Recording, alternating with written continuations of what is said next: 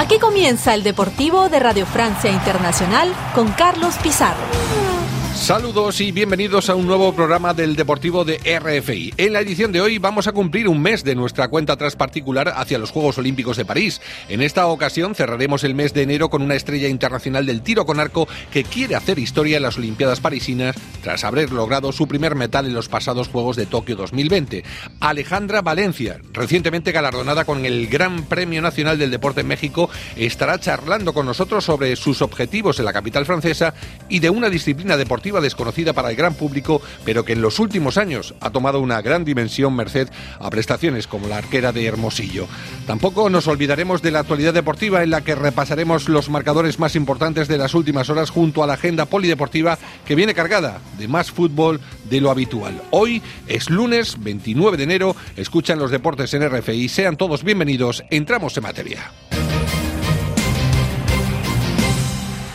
Saludos desde París. Antes de sumergirnos en el ambiente olímpico de todas las semanas, vamos a realizar una breve incursión en el mundo del fútbol. En un principio con el campeonato francés que reanudaba su competición luego de un paréntesis copero. Las cosas siguen igual en la liga con un PSG líder en solitario con ocho puntos de ventaja sobre un Niza que ganaba por la mínima 1 a 0 frente a Metz. Los capitalinos aprovecharon para aumentar su ventaja con un duelo directo en el podio provisional ante Brest, que sigue estando en la tercera plaza. Donde no pintan muy bien las cosas es en el seno del club de Olympique de Lyon, que vuelve a encadenar otra derrota que le condena a los puestos de descenso tras caer esta vez en su feudo 2 a 3 ante Rennes. El gran choque de la última fecha pertenecía al duelo entre Marsella y Mónaco, que concluía con un empate a dos, un resultado que no convenía a ninguno de los dos equipos, ya que los monegascos no les alcanzaba para subirse al podio y a los marselleses para asomarse a los puestos que dan derecho a jugar competición europea. Y del otro lado, y sin abandonar el fútbol,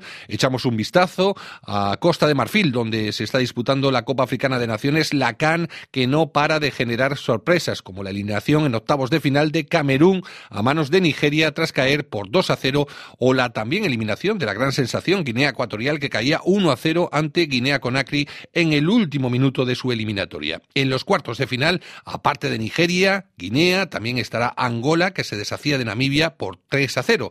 Hoy lunes destaca el gran duelo africano entre Costa de Marfil como anfitrión y Senegal vigente campeón de la competición, mientras que Cabo Verde tendrá que confirmar su gran estado de forma ante la sorprendente selección de Mauritania. Mañana martes se van a cerrar los octavos de final con los duelos Mali, Burkina Faso y África del Sur, Marruecos. Ahora sí, nos vamos a empapar en el ambiente olímpico.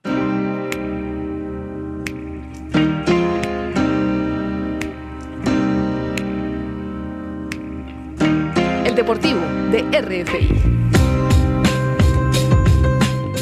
La invitada de hoy es uno de los valores seguros de la delegación latinoamericana en los próximos Juegos de París 2024. Su inquietud y perseverancia ayudó a que México se subiese a lo más alto del ranking mundial en tiro con arco, desbancando a la potente y casi inalcanzable Corea del Sur, un hito inimaginable cuando Alejandra Valencia se iniciaba en la práctica deportiva de esta disciplina. La arquera de Hermosillo se convirtió el año pasado en la primera deportista en la historia en ganar el oro individual en tres Juegos Panamericanos 2011, 2019 y 2023. Su presea de bronce en los pasados Juegos Olímpicos de Tokio, junto a su compañero Luis Álvarez, abrió por completo sus expectativas para seguir encadenando éxito tras éxito que no le han abandonado hasta el presente. Hoy recibimos con muchas ganas y entusiasmo a Alejandro Valencia. Gracias por acordarnos estos minutos. ¿Qué tal? Hola, mucho gusto también para mí el que ustedes me hayan contactado.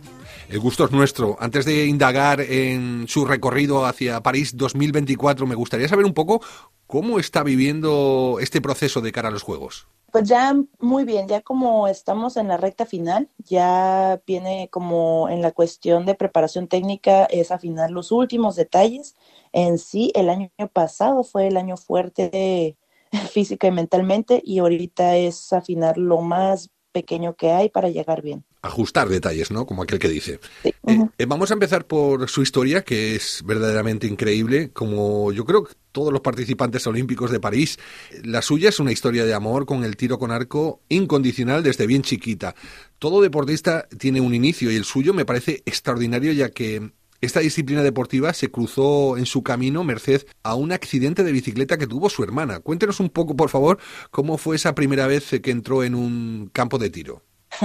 Sí, yo cuando era chiquita en la escuela le dijeron a mis papás que me llevaran a algún deporte, que porque tenía aptitudes para deporte, pero no me gustaban los, me llevan atletismo y cosas así, no me gustaba. Entonces, una vez que andábamos dando vueltas en la bicicleta con mi papá, que fuimos a pasear al velódromo, se cayó mi hermana y le empezó a salir sangre y fuimos a los únicos que estaban entrenando en ese momento, que eran los de tiro con arco. Y ahí les pedimos ayuda y pedimos el botiquín. y así fue. Ahí vi el arco por primera vez porque no era, estamos hablando del 2003, entonces no era tan famoso como lo es ahora, no salía en la tele, nunca había visto competencias, nadie en mi familia lo practicaba, yo no sabía qué era eso y ahí lo vi. Y pues me gustó, me llamó la atención y el entrenador me dijo, pues mira, si te llama la atención, entrenamos todas las tardes a las cuatro, ven mañana y aquí vemos. Y así fue. Bueno, la primera vez que vi un arco, y ese entrenador además fue clave en su carrera deportiva, porque comenzó a competir precisamente con el arco que le prestó su entrenador, un arco que por cierto no sé qué ha pasado con él, si sigue en su poder. Mm, no, ese ya no, ya no está conmigo porque se va rotando, ¿no? Se van, cuando tú vas subiendo, vas cambiando de arco y el que usabas antes lo usa otro niño y así vas como que dejando atrás tu anterior material. Pero mi entrenador, ese entrenador que me dijo, ven, es el mismo que tengo hasta la fecha y es con el que he estado uh, casi ya todos los años que llevo tirando. ¿Y cuándo fue el momento en el que usted se vio ya con posibilidades de competir a nivel internacional? ¿Cuándo dejó de ser el tiro con arco un hobby para usted? Mm, ahí estuvo curioso porque aquí en México hay unas competencias que se llaman Olimpiadas Nacionales, se llamaban así, y era unas mini Olimpiadas, pero del país, de todos los deportes yo iba a esas competencias, yo empecé a ir a los nueve años y cuando tuve trece me dijeron, oye, quedaste calificada, o sea, por los buenos resultados en la Olimpiada Nacional, quedaste calificada para la selección juvenil. Y yo así de, ¿qué significa eso? Porque la verdad yo lo tomaba como un hobby, o sea, entrenaba dos horas al día o tres y así. Y, me dijo, no, pues es que vas a ir a representar a México en una Copa Europea y bla, bla, bla. Dije, ah, pues bueno, fuimos a la Copa Europea, y yo quedé en tercer lugar. Entonces dije, wow, wow, porque ahí descubrí que el tiro con arco se practicaba en otros lugares del mundo, lo practicaban bien, que había muchos otros arqueros que tiraban bien. Entonces le dije a mi entrenador, le digo, wow, Miguel, no sabía que había tanta gente que practicaba esto y aparte quedé en tercero. Y él me dijo, quedaste en tercero aún sin entrenar bien. Imagínate qué pasaría si entrenaras bien. Y yo así de, oh, el próximo año son los el test para la preselección mayor. ¿Quieres entrarle? Y yo, así de que le dije, sí, sí le entro. Me dijo, sale, entonces te comprometes tú, me comprometo yo y vamos a darle. Y a partir de ahí empecé a entrenar más fuerte, me empecé a entrenar mejor y él también me empezó a decir, es que tú tienes talento y lo sabes usar. Entonces ya el próximo año, que fue el 2010, ya entré a la selección mayor y desde entonces no he salido hasta la fecha. Qué cosa más bonita. A partir de ahora bendecimos a Miguel por todo lo que hizo contigo y sobre todo por convencerte, ¿no? Para que siguieses, porque desde ese tercer puesto que nos estás contando hasta la actualidad ha ocurrido muchas cosas. El progreso ha sido increíble hasta llegar a ser galardonada con el Premio Nacional del Deporte en México. ¿Esto representa una responsabilidad, un orgullo, una motivación extra, un poco de presión? ¿Cómo pesa eh, haber sido galardonada con este premio nacional? para mí primeramente fue mucha felicidad y orgullo porque es el premio más grande que se da acá en México en reconocimiento al deporte. Y es que es un premio que he venido buscando, había venido buscando desde hace mucho tiempo. Después de la medalla incluso dije yo, ah, con esto ya me va a alcanzar y no lo pude ganar el año de los Olímpicos de Tokio. Entonces me decepcioné y dije, no, pues si no lo pude ganar con medalla olímpica ya no lo voy a ganar jamás, ¿no? Entonces cuando ya lo pude ganar el año pasado fue con ah, o sea, fue como ese gusto de al fin fui reconocida por mi país, o sea, ya sabía yo que soy buena arquera, que soy pues de lo mejor del país y que me reconocen como tal, pero es diferente que te lo reconozca el país. Entonces me sentí muy, muy feliz por eso. Alejandra, yo no sé si me equivoco, pero el mayor reconocimiento a tu trabajo visto desde fuera ahora yo no veo que sean los trofeos, las medallas o los títulos, es haber logrado que el tiro con arco sea reconocido en tu país. Es muy difícil que una disciplina de las llamadas minoritarias tenga tanta repercusión e interés. Sí, no, y aparte, como decía ahorita cuando estaba narrando mi historia, en el 2003 que es cuando yo entré, pues ni se escuchaba, ¿no? Todavía el 2010, que es cuando entré a la mayor, tampoco. Entonces me tocó a mí ser parte de esas que hicimos el cambio, de levantar el deporte, de ponerlo en el mapa. Del 2010 para acá hemos venido entrenando duro y nuestra meta nunca fue vamos a poner el tiro con arco en lo más alto de México. No, sino fue vamos a poner el tiro con arco en lo más alto del mundo porque nosotras vamos a cumplir nuestro objetivo. Y si eso se logra después, o sea, como resultado de, súper bien. Pero nuestro objetivo siempre fue superarnos. Me acuerdo que cuando yo entré en el 2010, nuestro objetivo era calificar a Juegos Olímpicos porque nunca habíamos calificado como equipo femenil y ese era el primer objetivo que teníamos. Lo logramos, Ah, o sea, de ahí seguimos subiendo, subiendo, subiendo y hasta llegar, fue el año pasado o el antepasado que estuvimos en primer lugar mundial por encima de Corea Ahorita estamos en segundo lugar después de Corea y todo eso ha sido trabajo que hemos venido haciendo y que hemos posicionado a México donde está, siempre pensando en lo que nosotras queremos lograr. Claro, una cosa lleva a la otra, porque esa admiración, ese reconocimiento, como tú bien dices, va más allá de tu país, ya que yo diría que eres una de las apuestas más seguras para alcanzar una medalla para Latinoamérica en estos Juegos, perdóname por el piropo, eh, pero los datos, es que de verdad, los datos lo avalan y hay uno en particular que lo refuerza luego de haberte convertido en la primera deportista en la historia en ganar el oro individual en tres Juegos Panamericanos 2011, 2019 y 2023. Es que los hechos están ahí, Alejandra.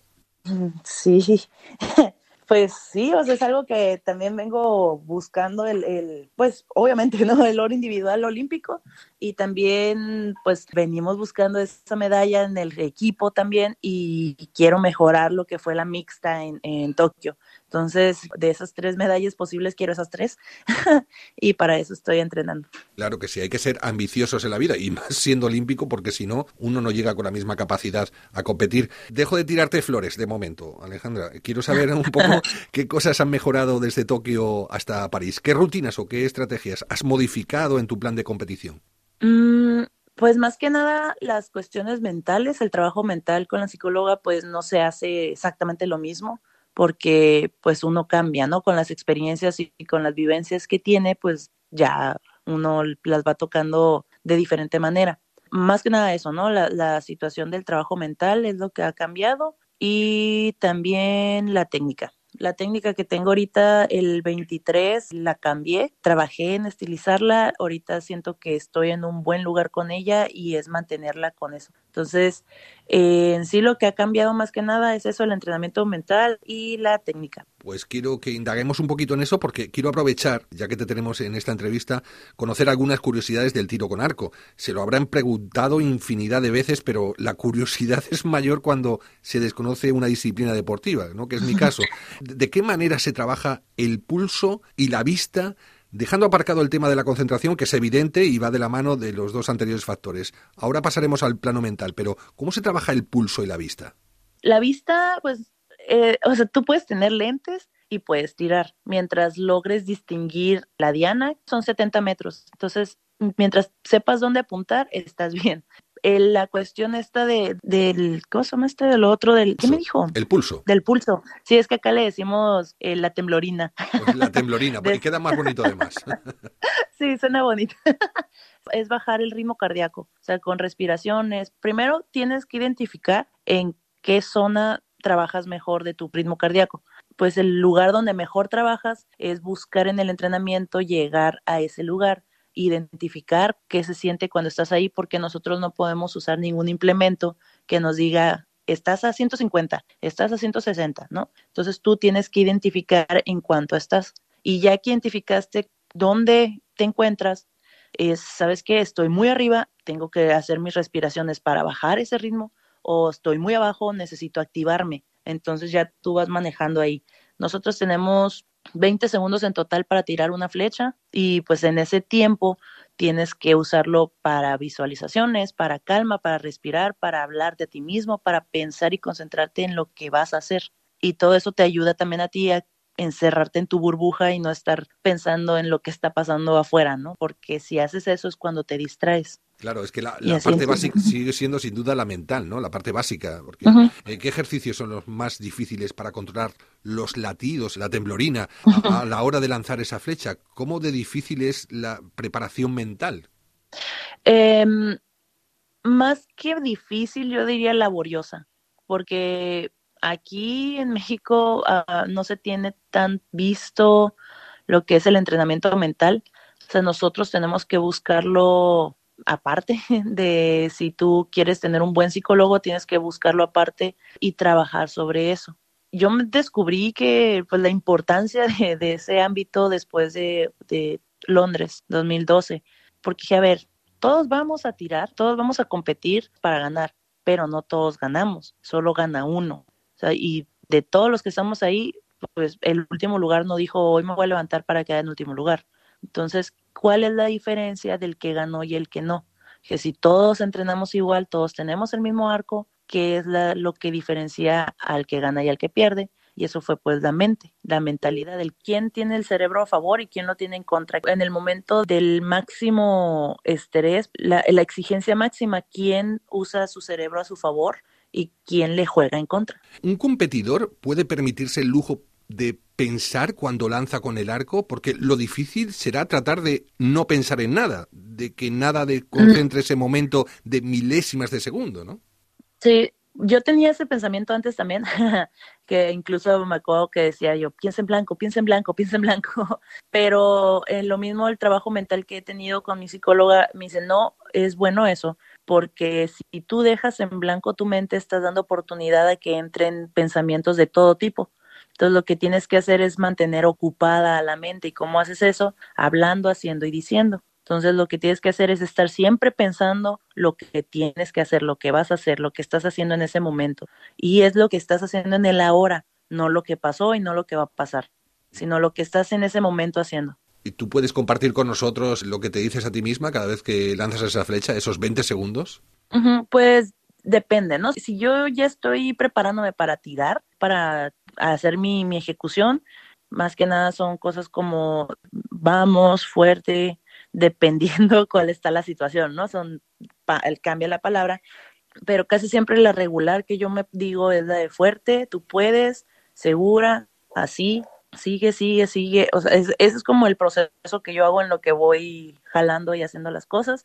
Ya que solté, ya que cayó la flecha, es un bien, o si no cayó bien, es como venga la que sigue. O sea, siempre como hablándolo, pues. Claro, dándote ánimos. Vamos a ir despidiendo, Alejandra. Dos últimas preguntas. Con nuestros invitados nos gusta tratar igualmente siempre la ubicación de cada prueba, teniendo en cuenta que estas Olimpiadas van a ser una auténtica carta postal y vosotros también os beneficiáis de eso, ya que el tiro con arco se va a desarrollar en la esplanada de los Inválidos, también a orillas del Sena, en pleno corazón turístico de París.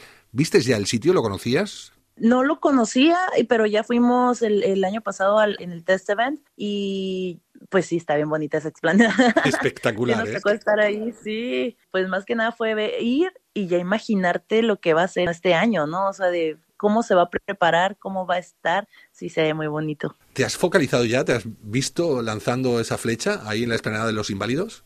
Lo bueno es que me tocó tirar ahí porque fueron las finales de la Copa, fueron ahí mismo. Entonces fue sacarle todo el provecho posible porque ahí, en teoría, ahí iban a ser las finales olímpicas también. Entonces, sácale todo el provecho, ve para dónde va el aire, ve para dónde la jala, o sea, ve todo. Con el espíritu de Napoleón al fondo, porque sabes que mm, Napoleón está enterrado ahí, ¿no? ¿A poco? Sí, sí, sí. Es una curiosidad para que lo sepas. A ver si se escapa la flecha. La última pregunta es la misma para todos nuestros invitados, Alejandro. En este caso, queremos preguntarte, ¿qué supone para ti París 2024? Para mí es una oportunidad de mejorar lo que he hecho antes. Es una meta, o sea, una competencia, una chance más de poder mejorar. Porque así me voy yo, ¿no? Como que siempre trato de mejorar lo que hice en la competencia anterior y pues juegos es cada cuatro años, ¿no? Entonces es una oportunidad más de mejorar lo que se hizo anteriormente. Y con el objetivo que me has dicho anteriormente, que es por lo menos competir por las tres medallas a las que optas, ¿eh? Sí, sí, sí, exacto. Alejandra Valencia, pues nos damos cita con RFI el día 2 y 3 de agosto en Los Inválidos de París, deseando preguntarte por esa medalla que puedes llevar colgada al cuello, si te parece. Sí, y mostrárselas. Muchísimas gracias por habernos consagrado este tiempo y muchísima suerte en tu participación olímpica, Alejandra Valencia. Muchas gracias. Ha sido un placer. ¿eh? No, gracias a ustedes. El Deportivo de RFI. Te vi, me viste, al principio fue una broma, luego la verdad se asoma, intercambiamos sonrisas. Con la música del recientemente galardonado en los pasados Grammy Latinos Karim León, quien a su vez es paisano de Alejandra Valencia, también nacido en Hermosillo, vamos poniendo el punto y final con nuestra página polideportiva en la que hoy destaca, como no, el tenista italiano Yannick Sinner, quien sacó su mejor repertorio luego de perder los dos primeros sets frente a Daniil Medvedev en la final del Abierto de Australia, logrando así el primer Grand Slam de su carrera profesional. El marcador de esta final épica fue de 3-6, 3-6, 6-4, 6-4, 6-3. Gracias a este título, Sinner, de 22 años, será el nuevo número 3 del mundo. En damas, repetía título la bielorrusa Arina Sabalenka, quien no tuvo rival durante la pasada quincena, ni siquiera en la final ante la china Zheng A la cual aplastaría con un contundente 6-3 y 6-2 para defender con éxito el título logrado en 2023. Además, conseguía sin ceder set y emuló el hito de Serena Williams, quien lo logró ya en el año 2017. En la final europea de balonmano, Francia tuvo que forzar la prórroga para vencer a Dinamarca 33 a 31 y así hacerse con su cetro europeo 10 años después. De este modo, los franceses se hacían con su cuarta final continental. Han jugado cuatro y han ganado todas. Con esta nota, echamos el cierre al Deportivo de RFI. Alan Vidal nos acompañaba la parte técnica. Les habló Carlos Pizarro. Volvemos la próxima semana con otro invitado olímpico camino de los Juegos Olímpicos de París 2024. Hasta entonces, sean felices en la medida de lo posible. Un saludo a todos.